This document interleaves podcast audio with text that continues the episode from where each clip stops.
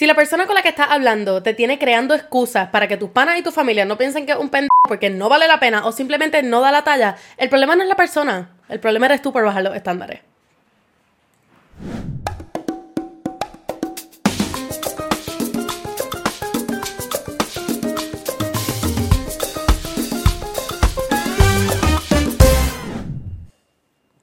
¿Por qué yo bailo?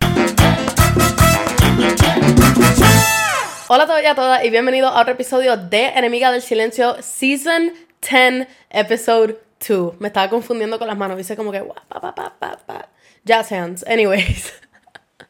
Antes de comenzar este episodio quería darle las gracias por el mega apoyo y todo el love que me dieron en el primer episodio de esta temporada. Eh, yo de verdad estaba un poquitito asustada porque yo pensaba que como llevaba tanto tiempo fuera de hacer el podcast que a lo mejor ya la gente no me quería escuchar, este, o que no les interesaba lo que yo tenía que decir, o que simplemente dijeron como que, esta, ah, güey, esta tipa tenía un podcast, ¿me entiendes? Como que se le olvidó de mi existencia un poquito. Pero, eh, thankfully, ese no fue el caso, y ya volvemos a nuestro schedule programming de yo azotarlos con la verdad, con los chismes, y para que no vuelvan con su ex. Este, así que, en realidad, si yo estoy cumpliendo mi meta con estos episodios, estamos bien. Estamos bien. Sin billetes de 100, porque no soy millonaria. ok, mi gente, ya ustedes saben que desde hace como dos o tres temporadas las relaciones eh, interpersonales de la gente, por no decir solamente las románticas, son mi punto de pasión, son mi punto de placer. A mí me encanta hablar de estas vainas porque yo creo que como alguien que ha pasado todas las situaciones más random de la vida. Este, uno, me gusta compartirlas. Dos, me gusta compartirlas para que ustedes no pasen lo mismo que pasé yo, o no pasen los mismos papelones, o los pasen un poquitito menos cachín como los pasé yo. ¿Me entienden?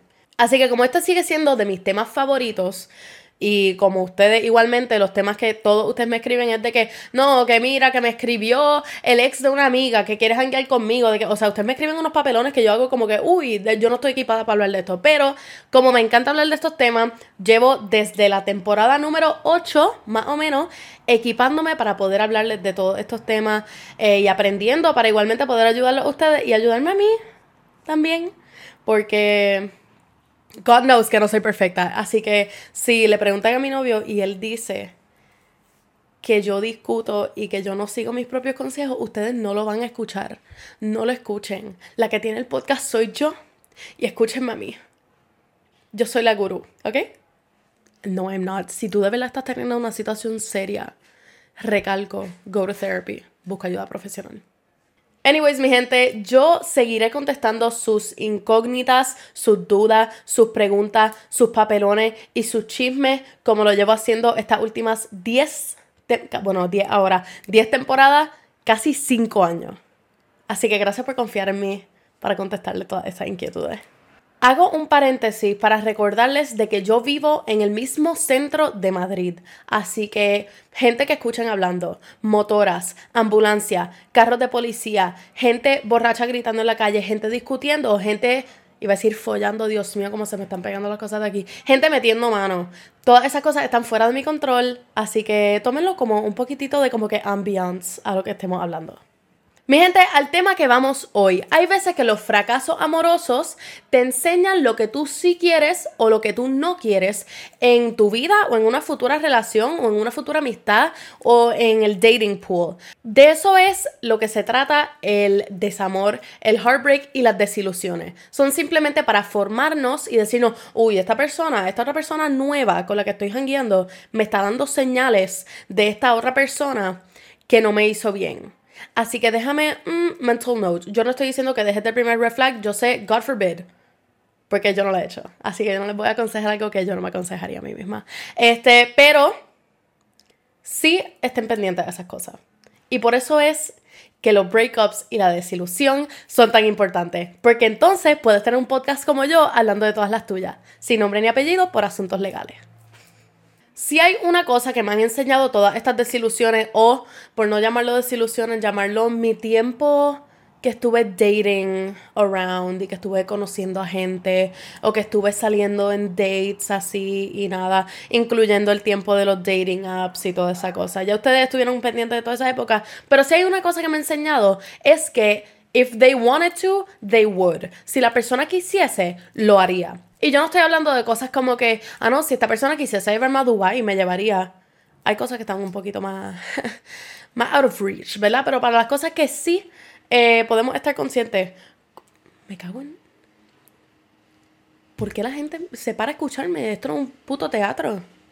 Nuevamente, como les estaba diciendo, para las cosas que sí están a nuestro alcance, como yo no sé, eh, planificar para verte, hablarte, escribirte, escribirte porque estamos en esta generación en la cual todo se escribe.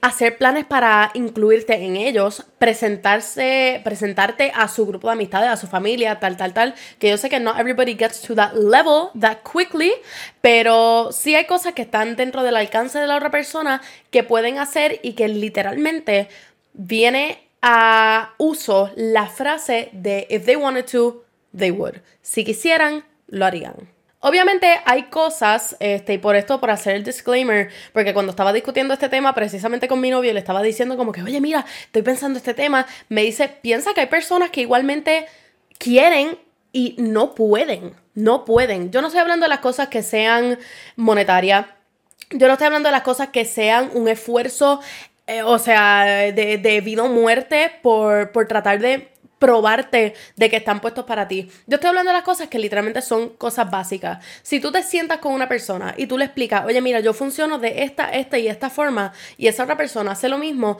no hay absolutamente ninguna razón por la cual esa persona o tú no puedan intentar de meet los needs de tu pareja o de tu amistad o de tu familia incluso. Esto puede aplicar para un montón de cosas. Cuando yo estoy hablando del if they wanted to, they would, or if they wanted to, they could, yo no estoy hablando de las cosas así más densas. Yo estoy hablando de las cosas que tú no tienes que ir la milla extra para tú hacer feliz a tu pareja, a tu familia o a tu whatever relación interpersonal que tú tengas, sino que simplemente se trata un poquito de conocer a esa persona, saber cuáles son sus puntos de pasión y sus puntos débiles, para entonces tú saber cómo manejar la situación con esa persona y saber de que a lo mejor tú tienes que dar un poquitito más y esa persona tiene que dar un poquitito más. No lo estoy dirigiendo directamente a la otra parte porque yo sé que a veces nosotros mismos somos el problema, como yo lo he sido en muchos casos. Tú también puedes ser el problema. Admítelo. Admítelo y guárdense los papelones. Si tú eres el denominador común de los papelones amorosos que has tenido, look into that. Food for thought. Cuando estoy hablando de este tema, yo no quiero que se confunda con el tema de si te lo tengo que pedir, ya no lo quiero.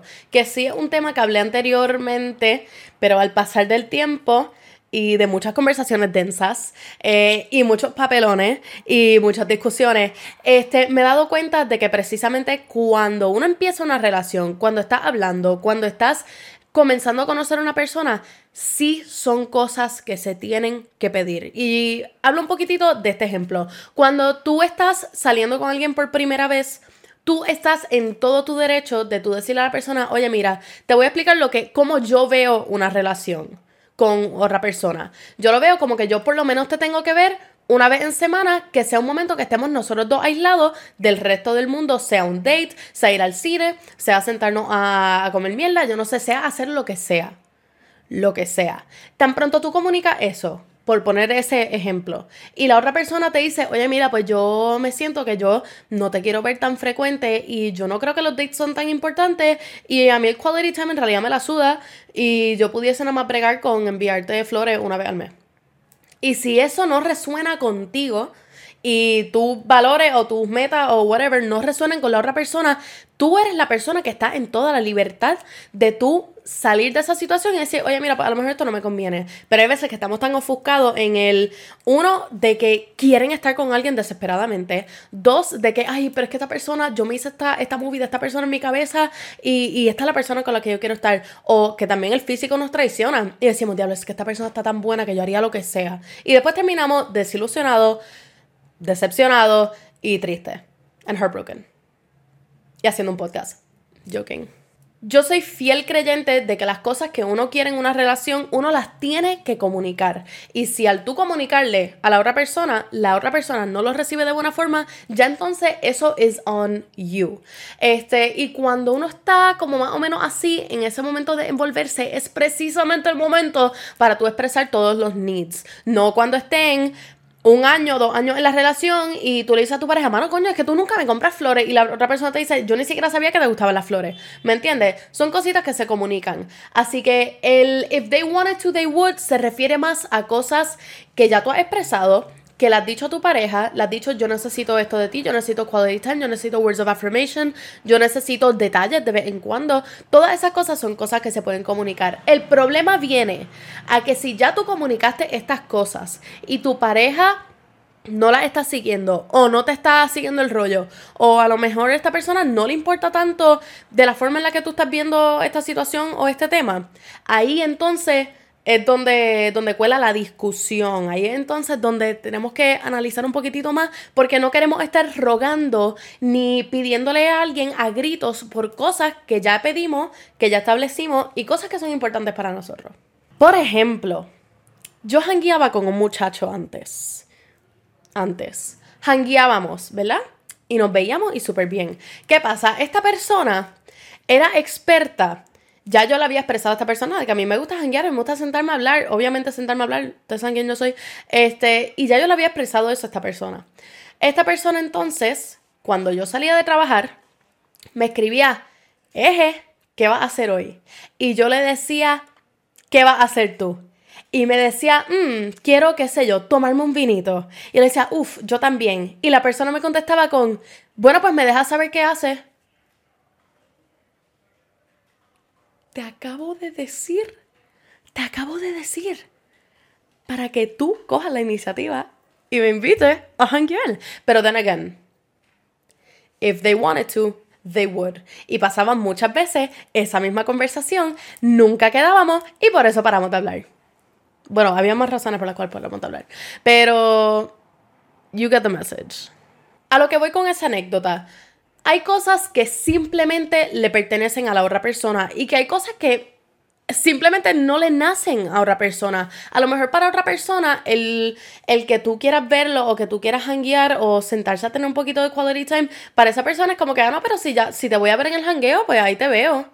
¿Me entiendes? Hay cosas que simplemente no le nacen a la otra persona. Y ahí es donde tú tienes que parar y discernir un momento y decir como que, hmm, yo potencialmente quiero seguir en esta dinámica donde yo le tengo que hacer el mapa a esta otra persona para que entienda lo que yo quiero y para que entienda que this is what I want en esta relación, ahí es entonces donde viene el issue. Si tú te sientes que tú tienes que estar haciéndole el mapa a una persona constantemente, todos los días de tu vida, ahí entonces tenemos problemas.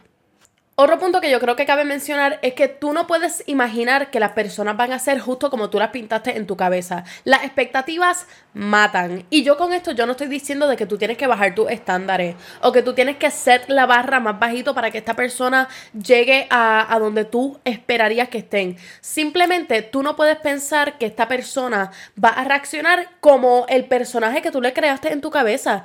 Incluso vi esto en TikTok los otros días de una muchacha que estaba diciendo de que, ah, cuando cuando está 20 minutos tarde a nuestra hora donde íbamos, nuestra hora a la que íbamos a quedar y yo pienso que es porque me está comprando flores, pero en realidad es porque estaba en tráfico o estaba en un tapón. ¿Me entiendes? Tú estás setting yourself up for failure. Estás setting yourself up for disappointment. Estás setting yourself up for, ah, coño, de verdad esta persona me quiere porque tal, tal, tal. No, de eso no tiene que ver. Si son cosas que tú sí le has expresado a tu pareja, though, y si le has dicho como que, oye, mira, a mí me gustaría que tú seas como un poquito más detallista porque yo soy bien detallista y me gustaría que tú fueses un poquitito más detallista, if that's something you can do. Si eso no es algo que tú puedes hacer, ok. Y entonces ahí te toca, de nuevo, volvemos al paso, bro Tú tienes que reevaluar esa relación. Tú tienes que evaluar si tú puedes con esa persona. Bottom line is, tú no puedes cambiar a la gente para que sean el príncipe azul de tu cuento de hadas, ¿me entiendes? O tu princesa azul, we don't discriminate here. Este, tú no puedes cambiar a las personas para que sean como tú te las imaginaste. Si puedes sugerir cosas, si puedes tener conversaciones al respecto, si puedes decirle a la persona, necesito un poquitito más de esto. Si la otra persona ya te ha expresado o te ha mostrado con sus acciones de que ellos no pueden ser esa persona para ti, entonces volvemos Square one, repitan conmigo, revalúa esa relación, revalúa esa interacción que estás teniendo, porque la persona que estás perdiendo el tiempo eres tú y estás haciendo que esta otra persona pierda el tiempo cuando pudiesen estar con alguien que simplemente no le importa la mitad de las cosas que le importa a tú o que tienen otras necesidades que a lo mejor van un poquito más a la par con esa. don't set yourself up for failure. Mi gente, en conclusión, las ganas se notan, el esfuerzo se nota. Cuando alguien quiere hacer, cambiar las fichas, mover las fichas un poco porque quieren cater a tus necesidades, tanto como tú a las de ellos, se nota también. Igualmente, si esta persona no está meeting your expectations, eso es una decisión que tienes que tomar tú. Piensa que tú no puedes cambiar a esta persona, tú no puedes cambiar de la forma en la que los criaron, tú no puedes cambiar en la forma en la que ellos ven el amor o en la que lo sienten o en la que lo perciben.